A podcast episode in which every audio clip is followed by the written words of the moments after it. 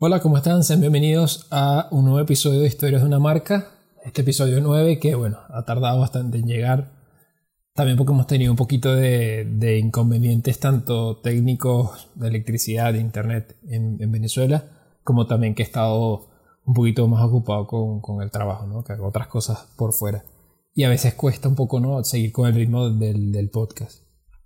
Antes de comenzar del tema de hoy, eh, para hablar del episodio de hoy, que es McDonald's, Quería agradecerle a las personas que lo han visto, a las personas que, que han podido escucharlo. De verdad que los números me han sorprendido, por lo menos para mí son, son muy positivos. El hecho de poder lograr más de 90 reproducciones en Spotify y en todas las plataformas para escuchar podcast. Y aproximadamente eh, más de 280 más o menos visualizaciones en, en YouTube. Aproximadamente 270, 280 visualizaciones. Más de 350 entre YouTube y Spotify. Y la verdad que, es un número que a mí me, gusta mucho y de verdad que, cuando uno crea esto uno piensa que nadie te va a escuchar y terminas eh, teniendo eh, esas personas que, le dan play, ¿no? Y me sorprende más aún que más de la mitad de esas personas que lo escuchan, por ejemplo, en otras plataformas digitales, están en Estados Unidos, ¿no? Algo que en mi vida pensé que, que podía lograr. Son números quizás para algunos pequeños, pero para mí es un gran comienzo, ¿no? Así que bueno, también tengo que decirles que vienen cosas nuevas, vienen cosas más actualizadas para el podcast y que pues eh, estarán viéndolas en las próximas semanas. ¿sí? Ya prometo ir, ir un poquito más constante con la publicación de los episodios, que ahora serán una vez a la semana. ¿Ok? Estará publicándose hoy martes a las 8 de la noche. ¿Ok? Ya que hablé demasiado, ahora sí comenzamos con el episodio de, de hoy, que estamos por comenzar un nuevo ciclo, ¿no? Eh, a punto de la Navidad. El episodio de hoy hablamos de McDonald's y hay que detenernos para también saber un poco de la historia de los fundadores eh, de la, del restaurante local como tal y del modelo de venta de comida rápida. Hay que hablar de que para el 15 de mayo de 1940 Dick y Mac McDonald abrieron el primer restaurante, la primera sucursal en San Bernardino, California. Eh, se habla, o una de las historias es que los dos hermanos pretendían a los 50 años pues ya tener un millón de dólares en su, cuenta. Eh, son hermanos con una edad muy cercana, eran hermanos con una edad muy cercana y ya más o menos como para 1950, ¿sí? Eh, perdón, para 1960 estarían cumpliendo 50 años. Se les ocurre pues formar su propio restaurante y uno de los hermanos es como un poquito más... Eh, experto, como minucioso en los detalles y en todo el tema del, ahorro de tiempo, ya que en esa época en Estados Unidos pues tenías eh, una cantidad de restaurantes en la calle, ya que era el auge en Estados Unidos, donde se empezaron a construir muchísimas más, más calles, donde, eh, perdón, autopistas, carreteras, en donde también mucha gente tenía acceso a más vehículos. ¿okay? Eh, en eso, pues existía en esa época eh, las mesoneras que tenían los patines y podían ir hasta el vehículo, poner una mesa eh, alrededor de la puerta, ¿ok? Al lado de la puerta, y donde tú podías tener ahí eh, una, una, mesa para almorzar y podías ponérselo a, toda la familia, ¿no? La idea de este restaurante empieza teniendo más de 20 artículos, incluyendo papas, pollo, etcétera y ellos logran ver que lo que más se vendía, sí, aquí es donde entra un poco más lo que es el análisis sobre los, productos, ¿no? Sobre lo que más se vende. Los patrones de consumo era que la gente iba por un combo muy particular, que no los vendían por combos, que era hamburguesas con queso, eh, los vegetales tradicionales y eh, papas más una malteada o en su momento refresco. ¿Qué sucede? Cuando ellos se dan cuenta de eso, tratan de reestructurar toda la, idea del modelo de negocio de comida rápida y solamente empiezan a producir hamburguesas y papas para maximizar el tiempo de producción y poder salir de los clientes más rápido. Aparte que en esa época una hamburguesa valía 15 centavos y este, pues tenías la posibilidad tanto de pagar muy, muy rápido como que la cola era así de rápido, no tenías que ir con tu carro, no había mesoneros, es decir, empezabas a ahorrarte un poco de la nómina, eh, un personal que antes era mucho más grande, donde tenías que vender mucho más para poder, digamos, eh, estar abiertos y sobrevivir, no subsistir. Em, una de las, hamburguesas más eh, importantes, más icónicas de esa época era la, la barbacoa, la Famous Barbecue McDonald's, ¿sí? que era la que más vendían en esa época.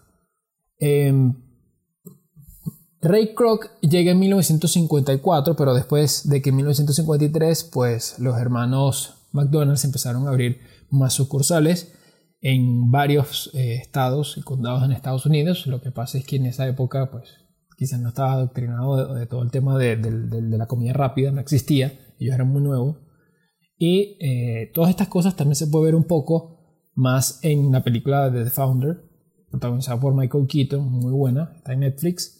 Eh, y en cierta parte, pues toca, tomaron, digamos, un tema muy, muy interesante porque lo hicieron muy, muy parecido a la, a la, historia que cuentan los medios y que cuentan muchos, muchos canales de televisión, ¿no? Eh, cuando empiezan a crear franquicias, ellos después mismo las cierran porque no seguían el mismo sistema automatizado, tenían también estas famosas camareras y ellos no querían eso porque ellos querían que el negocio fuera exactamente igual en todos lados del mundo, cosa que es lógico porque es tu marca, es tu, tu, tu sello, ¿no? Tu, tu, tu, modelo a seguir. Y que otras personas no lo sigan adecuadamente, pues obviamente es como si fuera tu bebé y la gente no está tomando consideración con eso. Eh, hay donde ellos cierran esos restaurantes, para ellos era más fácil poder monitorear uno solo y obviamente tenían un éxito muy grande ya que para la época, para la época podían generar más o menos unos 100 mil dólares eh, anuales, los cuales en su mejor año, antes de que llegara Croc, habían producido más de 300 mil dólares. ¿no? Estamos hablando que para, para los 50 es mucho dinero. En 1954, en el verano, eh, llega Ray Kroc, pero antes, pues hay que contar un poco de Ray Kroc, que él era un vendedor de, de licuadoras, perdón, de máquinas para crear eh, smoothies o malteadas entonces, eh, como él tenía todas esas ideas, porque dicen que fue muy innovador al poder vender todas esas licuadoras a nivel mundial, perdón, a nivel nacional en Estados Unidos, pues él lograba en los 40, finales de los 40, tener su mejor año, que, fue algo más o menos parecido a 25 mil dólares en ventas, netamente para él, ya que en esa época el, el americano promedio solamente podía generar unos 5 mil dólares, quizás menos al año, ¿no? Entonces él llega porque cuando su negocio está a punto de quebrar, como sale en la película, eh, a él lo llaman y piden y hacen un pedido de 8 de esas eh, máquinas para, para, para hacer malteadas, ¿no? Algo que él nunca había vendido porque lo máximo que vendía por un restaurante muy grande con muchísima demanda eran dos. Y él se, se sorprende, ¿no? Porque él creía que era difícil el poder vender tantas máquinas para, para, para hacer batidos, ¿no? Y para un solo local que cuando después él llega y se traslada más de 100 kilómetros, pues le cuesta mucho creer que un negocio tan pequeño donde la gente no permanece, porque eso era lo más eh, llamativo, no tenías que quedarte, podías agarrar tu bolsita e irte, comer y mismito botarla ¿no? en esa época. Eso era lo, novedoso.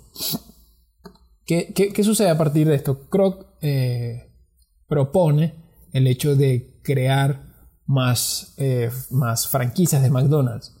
Una de las cosas interesantísimas de esto es que cuando él, logra hacerlo, que también se ve en la película, como les digo, de verdad es muy, es muy buena, súper recomendada, es que él llega y prácticamente está desesperado por poder conseguir un negocio porque ya estaba ganando años, en donde ya su negocio no estaba siendo tan lucrativo para él y quería obviamente eh, poder eh, generar grandes dividendos y grandes capitales. ¿no? ¿Qué pasa? Una de las cosas más importantes es que él siempre fue como muy visionario, muy visionario en todo el tema también de las ventas. Es decir, si él creía que esas batidoras o esas máquinas para generar malteadas iban a venderse como loco, quizás las compraba antes de que llegara la fiebre, ¿no? Por así decirlo, es algo muy venezolano, ¿no? La fiebre aquí es algo que está muy de moda y que todo el mundo quiere obtener, ¿no? ¿Qué sucede? Aquí que es algo que es importante, que él, él empieza como a, a, crear una compañía, él empieza, no, él crea una compañía que se llama McDonald's Systems Inc., que es donde todo el mundo quiere, mira, yo quiero formar mi propio McDonald's, ¿sí? yo lo quiero poner en San Antonio de los Altos, en Los Teques, en Buenos Aires, en Ciudad de Panamá, en Ciudad de México, etc. Y pues obviamente en todo ese territorio. Y él, para el 2 de marzo del 67, él logra crear esa compañía Lo curioso es que él empieza a endeudarse por todo el, por todo el tema de las ventas, porque él no solamente vendía la franquicia, también vendía el modelo, pero cuando él firma el contrato con, sus, con los hermanos, que eran sus socios, lo obligan a firmar de que él podía recibir aproximadamente 1.9% de las ganancias anuales de cada uno de los, de los restaurantes, y además de eso tenía que dividir eso entre tres para darle dos terceras partes, ¿no? Una a cada hermano. Básicamente los hermanos no querían que él participara eh, de esa manera, ¿no? Como ellos fueron de la idea y todo, pero el que se le ocurrió y el que de verdad trabajó para, para hacer que las franquicias tuvieran éxito y siguieran a cabalidad el plan y el modelo de negocios, que eso era lo atractivo, él, él pues se vio muy perjudicado, ¿no? Aunque a veces quizás en la película o en muchas historias que uno puede leer pinta un poco más a Croc como malo que a los hermanos McDonald's, pero quizás depende de quien lo cuente, depende de quien lo escuche, ¿no? depende de tu capacidad de, de, apreciación. Muchas personas creen que en ese momento eh, es el verdadero nacimiento como tal de McDonald's, porque McDonald's era un, un modelo de negocio súper famoso ya en Estados Unidos, pero era a la gente que lo conocía a ellos y que iba a San Bernardino. En esa época no existía nada de redes sociales, nada como para hacerte viral en ese sentido era famoso entre ese pequeño y selecto grupo, pero no todo el, país podía aprovecharlo, ¿no? Por eso dice que a partir de ahí fue el verdadero inicio de McDonald's. ¿Ok? Eh, estamos hablando que es para el 67 y hablan de que McDonald's ya tenía 15 años de que, de que salió al aire, a, la luz, pues. En, en 1960, Ray Kroc busca comercializar la marca, ¿ok? Entonces contrata al actor eh, Willard Scott para interpretar la nueva mascota de McDonald's, que es el payaso Ronald. ¿sí? Eh, en eso pues tuvo, tuvo una gran difusión porque sacaron tres anuncios para televisión. Es decir, fue muy, muy visionario el hecho de empezar a, promocionar por radio, sobre todo por televisión, y empezar a crear eh, muñecos o personajes que tuvieran empatía con la gente para que pudiera acercarse más la gente. ¿ok?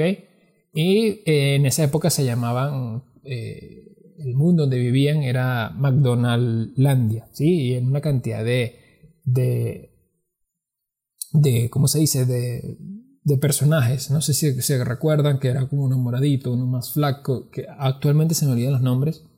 Estarán también saliendo aquí en pantalla todos los, que acompañaban a Ronald, hasta que después en un futuro eh, Ronald se quedó solo, ¿sí? Volvió a quedarse solo. Eh, para 1960 se cambió el nombre a McDonald's Corporation. Este, y aquí es donde entra, digamos, toda esa, esa gran división de opinión. O sea, esas matrices de opinión tan diferenciadas, ¿no? En el que uno fue malo y los hermanos no, y al revés. En 1960, eh, uno de los hermanos McDonald, creo que es Mac, eh, recibe una de las llamadas para, para que, bueno, creo ya se veía demasiado endeudado, su compañía McDonald's tenía más de 5.7 millones de dólares eh, en deudas a largo plazo, es decir, que para 1960 eso era una cantidad absurda de dinero y obviamente no podía pagarlo si no obtenía un gran beneficio, ¿ok? Y aquí es donde entra quizás un poco más el tema de el, tomar el riesgo, ¿no? Eh, y quizás él ya lo sabía porque tenía muchos años trabajando para, para McDonald's, él llega en el 54 y pues compra la totalidad de la compañía en 1961, entonces tuvo como 5 o 7 años trabajando para ellos sin, percibir demasiado, ¿no? Prácticamente le iba mejor como vendedor, pero él sabía el potencial que tenía McDonald's que quizá los hermanos no, ¿sí? Eh, los hermanos McDonald's piden 2.7 millones de dólares para que sea uno para cada uno. Ok, un millón para cada uno y que vayan 700 mil dólares directamente en taxes, en impuestos. Ok, para, eh, ¿qué te puedo decir? Eh, eh evadir impuestos en esa época era tan difícil, no, bueno, no tan difícil, ¿no? Pero eran 700 mil dólares nada más que le quedara al Estado, ¿no? ¿Por qué? Porque estaban a punto de llegar a su meta. Uno de los hermanos mayores ya tenía 50 años, estaba pronto a cumplir sus 51 años y ya había recibido su cheque de un millón. En la película pintan como si Rey los hubiese obligado a ellos a, a vender, ¿no? Cosa que, no, no, fue, no fue así, ¿no? no como la mayoría de los, medios cuentan, donde ellos le ofertan eso y los hermanos McDonald no habían aceptado hasta un par de meses después. Y Rey pues habla con un economista muy famoso en Estados Unidos, sobre todo en, la bolsa, que se acostumbraba a, asumir riesgos en inversiones y sobre todo en todo el sector inmobiliario. de bienes raíces. ¿Por qué? Porque aquí es donde él conoce a los a, sus socios de a ver aquí él conoce al, al abogado ok que que que en la película sale, de verdad se me, se me va el nombre discúlpeme, pero cuando él logra encontrarse con ese abogado en el banco, porque él vuelve a pedir un giro y pide una hipoteca sobre una hipoteca, que también es real, él puede prácticamente darse cuenta, pero porque lo impulsa el abogado y el economista, porque le dicen que su negocio es basado en bienes raíces, y no, es que él no se dedicaba al tema de la venta de hamburguesas como tal, ni solamente un negocio de comida. Entonces él empieza a, analizar y crea una compañía por fuera con nexos con McDonald's, que es donde empieza a verse el verdadero queso a la tostada, ¿no? Como se dice acá en Venezuela, ¿por qué? Porque es donde ellos logra o él logra ver que se ganaba muchísimo más por el arriendo del local. Obviamente sigues percibiendo por las ventas, que solamente por las ventas, ¿sí? Entonces él se dio cuenta que ese era el modelo de negocio y convirtió McDonald's nada más en el nuevo negocio innovador en la comida, en la comida rápida, en el sabor, en el precio y además de eso en un negocio de bienes raíces demasiado lucrativo porque él decidía dónde iban a poner los McDonald's, ya la gente no lo hacía, eh, donde ellos eran dueños de ese terreno o donde ellos ya tenían prácticamente un local por terminar, lo que hacían era, querían era venderlo. Entonces, eh, cuando firman ese contrato, Kroc pone la condición de que no pueden llamarse de McDonald's, ellos deciden llamarse de Big M que es el nuevo nombre del restaurante San Bernardino, que todavía existe, está en su, esta es la actualidad de, ese restaurante. Pero bueno, o sea, existe todavía la, la, teoría de que Croc lo tomó como venganza. Todavía existían los cimientos, creo que todavía existen los cimientos del, local, pero a los dos años tumbaron el, local de, lo, de, de Big M porque le puso McDonald's al lado. Entonces, eh, es como curioso porque es la misma comida, pero la gente se llevará por la marca, ¿no? Aquí hay algo importantísimo con eso de que de Big M y McDonald's y puedes cruzar la calle y era prácticamente, por no decir la misma hamburguesa, pero la marca gana todo, ¿no? Por eso también este podcast se llama Historia es una marca, para conocer un poco más de eso, cómo, cómo esas personas contaron historias, etc. Y este, cómo pensar y cómo tratar de volverte una marca que la gente quizás diga, mira, puede que haya productos mejores o iguales, pero yo nada más compro porque te conozco y sé que tu calidad es A número uno, ¿no? También sale que en ese contrato eh, los hermanos pues eh, no, quisieron mantener el acuerdo, querían desligarse porque querían su millón, obviamente en esa época se estaban haciendo ricos y el rey asumía una, una deuda superior a los 8 millones ¿Qué sucede aquí con esto? Cuando ellos se les firma un contrato, pueden haber aceptado el 0.5% cada uno de regalías por todas las ganancias que haga McDonald's. Es decir, que actualmente sus herederos pueden estar percibiendo, ganando más de 100 millones de dólares al año. ¿sí? Eh, pero bueno.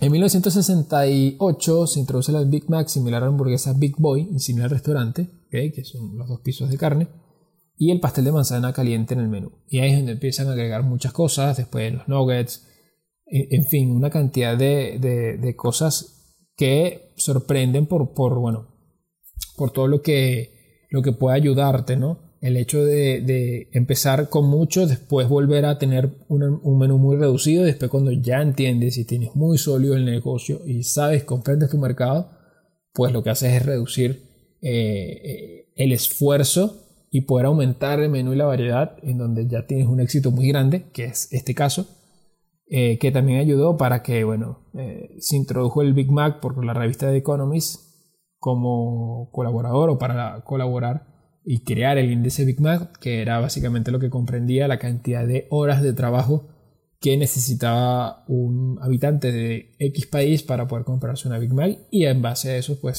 se medía un poco la economía en el mundo para saber qué tanto esfuerzo y bien remunerado estaba ese pago, ¿no? ese, esfuerzo, ese trabajo, esa dedicación a esa persona.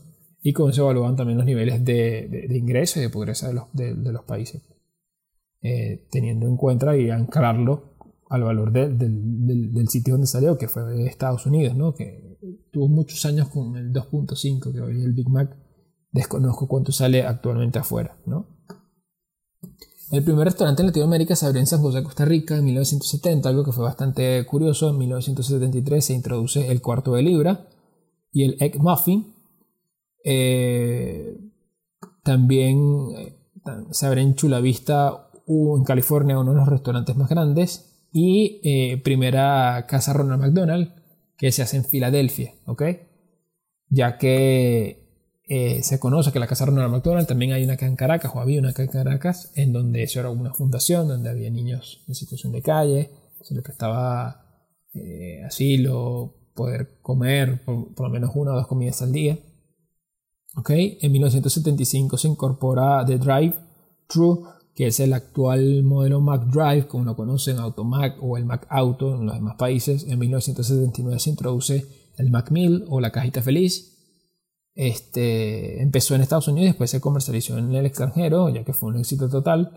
¿okay? En 1980 se introduce el McChicken, que también es muy bueno, eh, eh, y los Nuggets en 1983. El 14 de enero del 84 fallece Ray Kroc, obviamente, y pues su modelo y su legado continúa.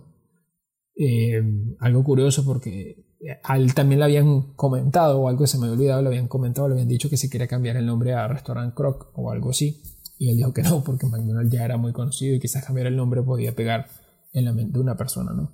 También es algo que es muy, muy interesante porque eh, quizás muchas personas por lograr algo quizás quieran poner su apellido por cuestiones de ego o como lo quieran llamar y Rey no lo hizo, no, de verdad que no, no vio la necesidad. Lastimosamente fue un señor que falleció y no vio quizás todo ese boom de McDonald's sí lo vivió, pero quizás no lo ve como está actual, cómo cambian todo el sistema ahora de la remodelación, que eso más adelante lo hablaremos, de que no querían que fuese todavía un sitio como muy infantil, sino cambiaron todo el estilo. ¿Por qué? Porque sale eh, Starbucks y ellos quisieron cambiar la arquitectura y toda la remodelación, quitar un poco más los parques, agregar el mal café, porque vieron que Starbucks es un modelo de negocio también que les ronca, como dice acá, así muy cotidiano, muy, muy criollo, que le arranca mucho los motores y que pues ellos veían que, que querían competir contra eso, ya que era quizás algo un poquito más orientado hacia otro tipo de público y donde McDonald's dijeron que los niños van, pero los que pagan son los padres, donde también hay muchos adolescentes que van ahora con el McCafé y este, ellos logran, ¿no? Logran, pues básicamente consolidar ese, ese nuevo hito, ese nuevo, el hito del estilo, ¿no? de, todo lo bonito que es una Starbucks y también ligarlo con su comida rápida y tienes como lo mejor de dos mundos, ¿no? Pero en base a, Starbucks, lo bueno de esto, que como hablamos, es que siempre se fomenta un poco la competitividad en todos estos mercados americanos y en todo el mundo, cuando crece una empresa y ya existía otra y quiere equiparar o quiere ver, mira, esto también lo hace bien, este hace bien estas cosas, vamos a tratar de copiarlos en esto y también dar un salto de calidad en otras cosas, que es muy interesante eso, de verdad. En 2003, eh, McDonald's comienza una campaña que es Me encanta, que todavía la continúa hasta muchos años, y llegó a invertir tanto en publicidad que pues llegó a estar en marcha en más de 100 países al mismo tiempo. ¿sí? Se imaginarán lo fuerte que, fue eso. En 2006, McDonald's y Disney pues quebraron su, asociación de promoción por más de 20 años, en cuales vendían juguetes de películas y personajes, y aquí es donde entra DreamWorks para hacerse con los, como, pues, este, con los derechos o con esa sociedad, ¿sí? Algo interesante, en 2010 Subway superó a McDonald's como la mayor cadena de restaurantes en una sola marca y el mayor operador de restaurantes a nivel mundial. ¿Qué significa esto? Que McDonald's tenía hasta entonces, ¿ok? Esta información es para septiembre de 2009, finales de 2010. 32.000 restaurantes en todo el mundo, 32.730. Y Subway tenía 33.749, hablando de que tenían aproximadamente unos 100, 300 locales, quizás, quizás, ¿no? Dependiendo del flujo que tenían en el año. Eh, hasta mil a veces llegaron a tener, ¿no? En construcción, en cuanto a preparación, a creación. Pero sí, Subway en 2010 lo superó a ellos como la franquicia más grande. Ya hablamos del modelo de negocio. El logo. Coño, se quiso ir la luz. qué, desastre. El logo de McDonald's pues, fue el mismo de siempre desde 1960, unos arcos dorados. Al principio sí era como un poco más entrelazado, después se quedó solamente la M. porque vieron que era mejor el ir simplificando un poco más. Este, y bueno, eh, también estará aquí en pantalla el logo utilizado desde 1968 hasta 2006. Era rojo y tenía el McDonald's incrustado en la, en la M. Luego el logotipo 2009 utilizado en algunos países de Europa. Y el actual logo a partir de la década 2010 que está la M sola. Y el logotipo de McCafe que fue el mismo. El marketing de eh, McDonald's es algo de verdad increíble porque eh, fue, impresionante porque también entró en, en, alianzas con los Juegos Olímpicos, con, con mundiales de fútbol, es decir, McDonald's se conoce por muchas cosas, eh, copas de las series de las series mundiales de béisbol, en la NFL, llegaron a estar en, en Super Bowls, en, en, los espectáculos de medio tiempo, en fin. Han tenido hasta la fecha más de 23 campañas publicitarias en todos Estados Unidos, 23, no tantas, pero pues algo, algo importante porque de verdad logran como implementar pocas campañas pero muy marcadas y las logran sacar para todo el mundo. Hay mercados muy abandonados donde McDonald's no está, como Bermudas, Barbados, Bolivia, Jamaica, Islandia, Macedonia, El Salvador. Eh, el Salvador, porque bueno, tenía problemas, este, el, a ver. O sea, no han cerrado eh, sus operaciones, pero llevan varios años en disputas legales porque, bueno, el empresario Roberto Bukele en 2012, pues ordenó el embargo de 36 distintivos de 36 distintos comerciales para el... Porque, bueno, le cobraron todos los impuestos a ese, a ese millonario, ese magnate, y pues no cerraron del todo, pero tienen como la bota del gobierno ahí y quizás no, no está tan, tan, tan libre ¿no? ese, mercado allá. Macedonia se cerró debido a la disputa por el contrato y las obligaciones contractuales con el dueño de la franquicia. Este, funcionó desde 1997 hasta 2013. En Islandia funcionó desde el 93 hasta el 2009. En Jamaica desde el 95 y cerró en 2005, extraño. Eh, Bolivia eh, cerraron debido a las bajas ventas, porque funcionó el 21 de noviembre desde el 97 y terminaron cerrando en el 2002, imagínense, no sabía eso. Y por bajas ventas había funcionado, eh, dejó de funcionar en Barbados porque pudo estar desde el 31 de junio hasta el 31 de diciembre de 2001, de verdad no duró ni seis meses, increíble, pero bueno, son mercados actuales, eh, quizás no llegas a todo el mundo, la gente no tiene esa misma eh, creencia o gusto sobre la comida rápida, pero bueno, hasta acá llegó este episodio. Espero que les haya gustado. No olviden suscribirse en YouTube, seguirnos en Instagram, escucharnos por Spotify. Y pues para despedirnos les vamos a decir lo que siempre le hemos dicho. ¿sí? Vamos a seguir con más constancia. Y pues si tienen una marca, cuéntanos tu historia. Hasta la próxima.